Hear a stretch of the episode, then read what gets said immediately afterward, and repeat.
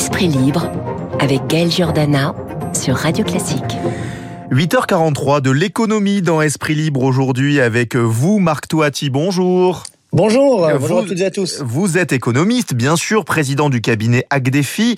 Votre nouveau livre Reset 2, Bienvenue dans le monde d'après, sortira le 1er septembre 2022, donc le 1er septembre prochain. On y reviendra à la fin de cette chronique, si vous le voulez bien. On va balayer euh, l'actualité économique avec vous, euh, avec vos talents de vulgarisation de cette matière parfois si absconce. Tout d'abord, on voit des difficultés de recrutement en France dans de nombreux secteurs. La restauration, l'hôtellerie, le médical, mais pourtant, le taux de chômage est à son plus bas niveau depuis 2008 d'après l'INSEE. Mais vous êtes plus mitigé ce matin, Marc Toati, sur ces euh, bons euh, chiffres du chômage.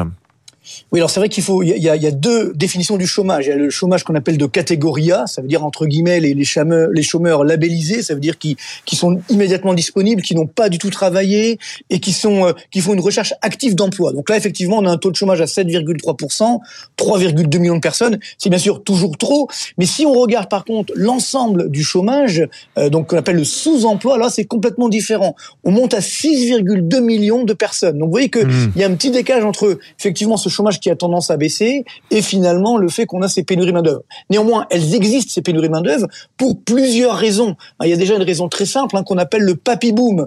On a on en a parlé pendant des années, mais là c'est en train d'arriver. C'est-à-dire que toutes les générations euh, du, baby boom hein, de, de l'après-guerre sont en train aujourd'hui d'arriver à la retraite et ceux qui les remplacent ce sont les classes creuses euh, donc des années 90-2000 euh, surtout. Et donc ce qui fait que globalement, eh bien on a des décalages où ben, il y a plus d'activité, plus d'employés pour certaines activités. Et puis bon, et après, il y a un dernier point très important, c'est que malheureusement, on a aussi un problème de qualification. C'est-à-dire que aujourd'hui, on manque beaucoup d'emplois, vous l'avez dit, euh, dans, dans, dans, des métiers manuels notamment, mais également dans l'industrie, parce que c'était un choix stratégique des années 80-90. On disait, on veut une économie française sans usine. Et, sauf que c'est évidemment une erreur stratégique. Alors maintenant, on veut relocaliser, on veut réindustrialiser. C'est très bien, mais malheureusement, ben, on manque de bras. C'est-à-dire, non pas qu'ils ne sont pas là, c'est qu'il n'y a pas les formations adéquates. Eh oui. Euh, par exemple, j'étais dernièrement euh, dans le chantier naval à Saint-Nazaire, qui est un des fleurons français, et donc j'ai découvert qu'ils ont créé leur propre école euh, pour justement former leurs propres salariés, parce que les formations que propose l'éducation nationale, finalement, ben, elles ne sont pas, elles ne correspondent pas à ce que veut l'entreprise. Donc c'est ce qui fait ce décalage. Et c'est vrai que bon, dernier point, on a un gros problème aujourd'hui parce que beaucoup d'entreprises françaises ont des commandes, mais elles ne peuvent pas les honorer parce qu'elles n'ont pas la main d'œuvre en face à cause de ces ah pénuries. Oui, c'est paradoxal, oui. Exactement. Ce qui veut dire que c'est très dangereux parce que si elles n'honorent pas les commandes, elles auront moins d'activité demain, donc moins de croissance et moins d'emplois. Vous voyez que ça qui peut être extrêmement dangereux pour l'avenir. Et est-ce que les chiffres de Pôle emploi, euh, il y a quand même pas des petits soucis parce qu'il y a beaucoup de radiation pour défaut d'actualisation? Est-ce qu'on sait exactement combien il y a de chômeurs en France ou là aussi c'est assez euh, trouble? Alors voilà, c'est ce que j'évoquais tout à l'heure, c'est-à-dire que le taux de chômage officiel, il est à 7,3%, mais si on regarde dans la réalité des, des, des chiffres, il est plutôt à 16,2 ou 16,8%. Ah c'est les chiffres de l'INSEE hein, qui le dit. Hein. Donc il y a beaucoup de personnes justement qui sont soit radiées, ou alors, c'est encore plus incroyable, et on observait ce phénomène aux États-Unis, ce qu'on appelle le, le, la grande démission. La grande démission. Ah ouais, c'est ça incroyable, c'est-à-dire qu'en fait, depuis, et ça c'est l'un des effets du coronavirus, euh, donc avec ce, ce coronavirus, ça vous le dites tout à l'heure dans le reportage, ou dans la revue de presse du moins, il y a une recherche de sens. Donc beaucoup de salariés, alors on a vu aux États-Unis par exemple, il y a 5 millions de personnes qui ont quitté le marché du travail. ils, ils, sont, plus revenus. Ils sont où Et voilà, ils, bah, ils sont disparus. C'est-à-dire que ah, certains ont pris, ont pris leur pré-retraite. Enfin, ils sont pas morts, hein, je vous rassure. Ils ont pris leur pré-retraite. Ou alors beaucoup de jeunes euh, ont repris leurs études. Et aussi, il y a eu un petit phénomène un petit peu dangereux, c'est que beaucoup de personnes se sont dit, bah regardez, en investissement dans les crypto-monnaies, en bourse, etc., comme ça flambe très vite, en quelques mois, je peux gagner autant qu'en toute une vie. Alors évidemment, depuis ça, la bulle s'est effondrée, donc euh, il y a beaucoup qui ont perdu leur chemise, mais tout ça pour remettre entre, guillemets les pendules à l'heure. Donc ça qui est très dangereux, c'est qu'il y a beaucoup de euh, salariés aujourd'hui également en France. On a vu par exemple au premier trimestre 2022, il y a eu 740 000 démissions c'est-à-dire des personnes qui ont démissionné d'un CDI. Ça, c'est beaucoup, ça. C'est énorme, c'est du jamais vu, si vous voulez. Euh, c'est par exemple, euh, si on compare à 2019, c'est une hausse de, de, près de 20%. Ah donc c'est c'est quelque chose, un phénomène nouveau qui est en train de se produire, où on se dit, bah, finalement, bah, on va rechercher du sens, on va s'arrêter, etc. Et c'est vrai qu'on a un système social français qui est euh, très, je dirais, très généreux, donc on peut se permettre de le faire. Le problème, c'est que attention, c'est parce que le chômage baisse aujourd'hui parce qu'on a eu une bonne activité en 2021, et maintenant en 2022, c'est en train de ralentir assez fortement. Donc, vous savez peut-être, le, le chômage est une variable retardée de l'activité. C'est-à-dire que quand effectivement ça va bien, le chômage baisse les six mois qui suivent. Et quand ça va moins bien, le chômage réaugmente pour les six mois suivants. C'est-à-dire que là, ça va un peu moins bien aujourd'hui en France, et donc ce qui veut dire qu'on pourrait avoir une hausse du chômage d'ici la fin de l'année ou début 2023. Donc faites attention, c'est qu'aujourd'hui, beaucoup de salariés font la fine bouche, etc. Ça sera peut-être moins le cas dans quelques, dans eh quelques mois et début 2023. Ouais, vous me lancez sur le, le prochain thème, c'est cette croissance qui a mieux résisté euh, que prévu en France. La Banque de France anticipe même une croissance légèrement positive au troisième trimestre, mais mais, mais notre déficit commercial a atteint un niveau inédit de 71 milliards d'euros au premier semestre. C'est 20 milliards d'euros de plus que l'an dernier sur la même période. Alors, euh, qu'est-ce qui se passe, Marc Toati On n'est pas compétitif en France? Alors oui, malheureusement, c'est vrai que ça c'est le, le, grand problème hein, que nous avons aujourd'hui en France. Vous l'avez dit, le chiffre. Alors sur un an, c'est encore, ça fait encore froid dans le dos. On est à 121,9 milliards d'euros de déficit extérieur. C'est hmm. du jamais vu euh, dans notre histoire. Donc déficit commercial, bien sûr. Donc la raison, on l'a dit tout à l'heure, c'est que les entreprises françaises sont très compétitives, bien sûr. Hein, c'est partie les meilleures du monde, mais elles produisent depuis l'étranger. Donc ce ne sont pas les entreprises françaises qui ne sont pas compétitives, c'est l'économie française qui n'a pas été modernisée malheureusement. Ah Et donc aujourd'hui, on veut rien industrialisé, bien sûr, mais ça ne va pas tomber du ciel. Ça veut dire que euh, il faut effectivement réduire la pression fiscale, réduire la pression réglementaire, avoir un marché du travail plus flexible, avoir les formations également euh, adéquates. Et ça, c'est ce qui malheureusement nous empêche d'avoir de, la croissance forte et durable. Alors c'est vrai qu'on a eu un, un effet d'optique en, en, 2021 avec une croissance forte. Là, c'est en train de ralentir parce que on a les indicateurs avancés, si de l'activité, qui montrent par exemple que dans l'industrie en France, on est déjà sur une baisse de l'activité. Déjà, on est en train de revenir dans un risque de récession. Ça, c'est dû à la guerre en Ukraine C'est dû à quoi? Alors, c'est dû à plusieurs choses. Bien sûr, effectivement, l'augmentation des, euh, des cours des matières premières, puis l'augmentation de l'inflation. Il y a, par exemple, ce qui soutient, comme vous le savez très souvent, la, la croissance française, c'est la consommation des ménages. Et mmh. là, euh, depuis le, début d'année, la consommation des ménages baisse. C'est vrai que le PIB n'a pas baissé. Enfin, il a baissé au premier trimestre et puis il a remonté au deuxième pour des éléments un petit peu techniques sur le, justement le, le, le commerce extérieur parce que nos importations ont baissé. Mais par contre, la consommation, elle, est déjà en récession. On a eu deux trimestres consécutifs de baisse de la consommation. Eh et si on voit la confiance des ménages, qui est un indicateur avancé de la consommation donc euh, des ménages, eh bien là, attention, on est quasiment sur des plus bas historiques plus bas que pendant la crise des Gilets jaunes, plus bas que pendant le Covid-19. Donc c'est vrai que c'est assez inquiétant. Les ménages nous disent, ben, euh, justement, ils ont un petit peu peur du chômage, et puis ils nous disent, bon, on va pas consommer parce que on a cette inflation qui augmente, donc qui grève le pouvoir d'achat. Et donc c'est ça qui fait que malheureusement la France aujourd'hui euh, est en danger parce que son moteur premier, la consommation, est beaucoup moins là. Et pour l'investissement des entreprises, c'est vrai que ça résiste, mais là aussi, euh, on a ces effets un petit peu dilués de la hausse des cours des matières premières, des pénuries qu'on évoquait tout à l'heure, ce qui fait que ça va malheureusement, je veux pas l'ambiance. Hein. Non, oui. je pense, euh, euh, je suis désolé, je pense qu'on aura plutôt une baisse du PIB au troisième trimestre en France c'est pas moi qui le dis, hein, ce sont les indicateurs avancés, des, des, données très très sérieuses effectivement de l'Insee, des directeurs d'achat, etc. Donc euh, voilà, moi je pense qu'on on ne doit pas euh, faire de la méthode couée, c'est trop dangereux parce qu'une fois que les Français sont devant le fait accompli, ben ils comprennent pas ce qu'on leur dit. C'est-à-dire qu'on leur a, rappelez-vous, il y a encore quelques mois, on n'arrêtait pas de dire ne vous inquiétez pas, enfin on, c'est-à-dire euh, pas mal d'économistes, hein, pas moi c'est vrai, mais beaucoup d'économistes et aussi, je dirais la, la présidente de la BCE, des dirigeants politiques français, ne vous inquiétez pas, tout va bien, il n'y a pas d'inflation ça ne manquera jamais, c'est temporaire. Pourquoi On savait très bien que l'inflation allait se généraliser avant même la guerre en Ukraine. L'inflation est là depuis l'année dernière.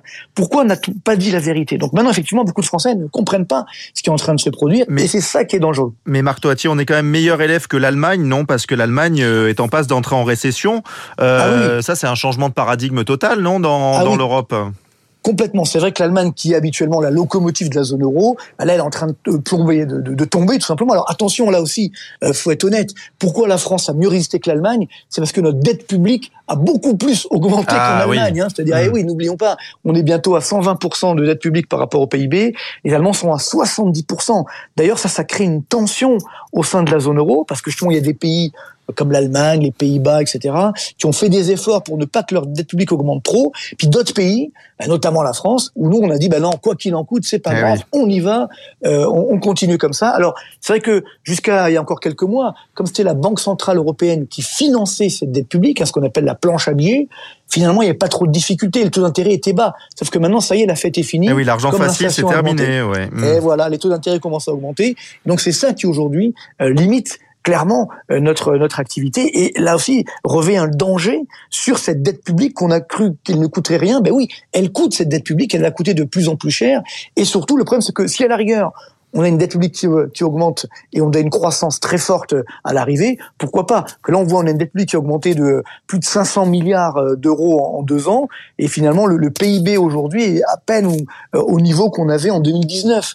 Donc c'est quand même un petit peu, euh, ça coûte cher si vous voulez. Le deuxième de point de croissance coûte un petit eh peu cher. Donc c'est ça le problème, c'est qu'on a mis beaucoup de moyens pour peu de résultats. Donc il faut repenser complètement effectivement la dépense publique. Ouais, on sent, on sent votre pessimisme un peu ambiant hein, pour euh, pour l'Europe. Moi je suis pas, moi je suis, moi je suis euh. nature optimiste, mais je préfère être réaliste. Oui, voilà, c'est ça. plus important. Et la Chine, et la Chine, elle est optimiste elle parce qu'elle montre un excédent insolent, on peut dire ça comme ça. Ah oui, oui, ça, ça effectivement, c'est vrai que c'est à l'inverse de nous, on a des déficits extérieurs, je dirais records. Nous, en Chine, c'est en excédent commercial record, 868,2 euh, milliards de dollars sur un an, des chiffres complètement fous. Euh, et c'est vrai que ça, c'est aussi une des déceptions entre guillemets de, la pandémie. On s'était dit, bah oui, peut-être on va un petit peu moins acheter chinois euh, vu ce qui s'est passé, cette pandémie qui vient de Chine, etc. En fait, c'est pas du tout le cas. et là, c'est les chiffres du mois de juillet, quoi. Donc, malgré les, les reconfinements qu'on a en Chine, malgré le ralentissement mondial, la Chine continue effectivement d'inonder le monde de ses produits. Donc, finalement, on n'a rien compris. Quoi. On continue eh comme avant. Et donc, ça qui est dramatique, qui fait que euh, effectivement la, croissance chinoise reste l'une des meilleures de la planète. Il y a également l'Inde. C'est une sorte de revanche hein, de, de, ce qu'on appelle les BRICS, hein, eh oui, les, pays émergents. euh, voilà, le Brésil, euh, l'Inde, la Chine et même la Russie. Ça c'est incroyable. Malgré les euh, sanctions. Malgré les sanctions, alors la Russie a elle aussi fait un excédent commercial la balance courante record. 168 milliards de dollars sur un an. C'est dû à l'énergie. cause tout à fait, à cause de la hausse des coûts des matières premières. Mais là aussi, si on regarde les derniers indicateurs avancés des directeurs d'achat, il y a une surprise incroyable. Euh, alors c'est vrai, je dis pas ça, je suis pas pro-russe ni rien, mais je dis simplement c'est une réalité. C'est une enquête, euh, on va dire occidentale, qui a été menée hein, de, de Markit, et donc qui dit qu'au mois de juillet, la croissance russe repart à la hausse. Alors, sur l'année en moyenne, il y aura une récession, mais finalement, c'est en train de redémarrer. Donc, c'est vrai que c'est assez incroyable. Nous, on est en train de plonger, et puis les Russes sont en train de redémarrer. Donc, bon, euh, il y a peut-être une question à se poser sur sur l'efficacité des sanctions, mais c'est vrai qu'aujourd'hui, euh, il y a une sorte de revanche du monde dit émergent qui reste sur une croissance forte. Et nous, eh malheureusement, les pays développés, ben voilà, on, on, on, traîne la patte. Même les Américains sont en récession déjà. Euh, L'Allemagne arrive. Euh, peut-être nous, les Français, demain. On a une crise italienne. L'Italie également est en récession. Une crise eh italienne politique également. Donc voilà, on a une rentrée un petit peu euh, dangereuse. C'est pourquoi j'ai fait Reset 2. ah ben voilà, justement. Votre nouveau livre s'appelle Reset 2. Donc Reset, ça veut dire reprogrammer. Hein, ça veut repartir à zéro en anglais. voilà, réinitialisation. Réinitialisation. Bienvenue dans le monde d'après. Ça sort le 1er septembre prochain. Euh, vous y racontez quoi dans ce livre, Marc Toati Alors, en, fait, c'est vrai qu'il y a deux ans, en pleine pandémie, j'avais fait Reset, euh, donc bien quel, quel nouveau monde pour demain, si vous voulez. Donc c'était le premier Reset. En gros, l'idée est simple, c'est que quand ça va mal, ben des fois, quand un appareil ne fonctionne plus, on appuie sur le bouton Reset pour justement redémarrer. c'est ce qu'on a fait. Ah, voilà, ce qu'on a fait avec la pandémie. Et puis malheureusement, c'est encore pire qu'avant. C'est-à-dire que, ben, on vient de l'évoquer, la Chine est plus forte qu'avant. On a plus de dettes, euh, on a plus de bulles financières également. Donc il y a un nouveau, un reset 2 qui est en train de se produire aujourd'hui, d'où le titre du livre, euh, avec justement ben, euh, un, un, monde nouveau qui est en train de s'installer, avec une inflation qui est en train de durer. Euh, voilà, des pays émergents également qui, qui résistent bien, et parallèlement, bien sûr, des marchés financiers qui aussi ont subi, euh, je dirais, une chute, notamment sur les crypto-monnaies, etc., les, les, valeurs du numérique. Ça, c'est tant mieux parce qu'on revient à la réalité. Oui. Donc, en fait, je, je, dresse un peu toutes les perspectives, ce qui devrait nous arriver dans, dans, dans, les prochains mois et les prochains trimestres pour répondre à toutes les questions. Est-ce que euh, on va, nous les Français, on va éviter la récession? Est-ce qu'on va réussir à réindustrialiser? Comment moderniser l'économie française? Euh, Comment également euh, on va essayer de lutter contre l'inflation? Est-ce que d'ailleurs l'inflation va baisser Mais donc c'est tous ces grands enjeux économiques pour la suite. Bien sûr, on a parlé, je parle également de, ce qu'on a parlé tout à l'heure, c'est-à-dire les, pénuries de main d'œuvre, ce que j'appelle l'échelle des valeurs qui va un petit peu tomber. Donc c'est vrai qu'il faut remettre, j'ai envie de dire, la mairie ou l'église au milieu du village, comme on le dit souvent, et mhm. donc tout simplement remettre les pendules à l'heure. Donc c'est c'est un peu l'objet de ce de Reset 2. Et juste si j'ai encore une minute, allez-y, 30 secondes. 30 secondes. C'est un, je reparlerai, je reviendrai chez vous pour en parler. Avec plaisir. Reset 2, c'est ce que j'appelle un livre vivant. C'est-à-dire que dans ce livre, il y a pas mal de graphiques, également des, euh, des, des chapitres qui seront mis à jour en permanence ah oui. pendant deux ans. Avec donc il y a une application, va vrai dans, dans le livre, il y a une application. Donc avec votre smartphone ou votre, vous vous cliquez sur les graphiques et vous avez la, la mise à jour automatique pendant deux ans. Ah, bah, ça, ça permet de, ça. de rester d'actualité. Donc voilà, j'essaye d'innover moi aussi parce que l'innovation, c'est la clé de l'avenir. Donc il faut absolument qu'on innove, y compris dans l'édition. Mais vous avez totalement raison, Marc Toati. Je vous remercie d'être euh, venu plaisir. avec nous sur Radio Classique. Je le rappelle, hein, donc votre nouveau livre Reset 2, Bienvenue dans le monde d'après, ça sortira le 1er septembre prochain. Merci beaucoup, Marc Toati. Avec plaisir, merci à vous, à bientôt.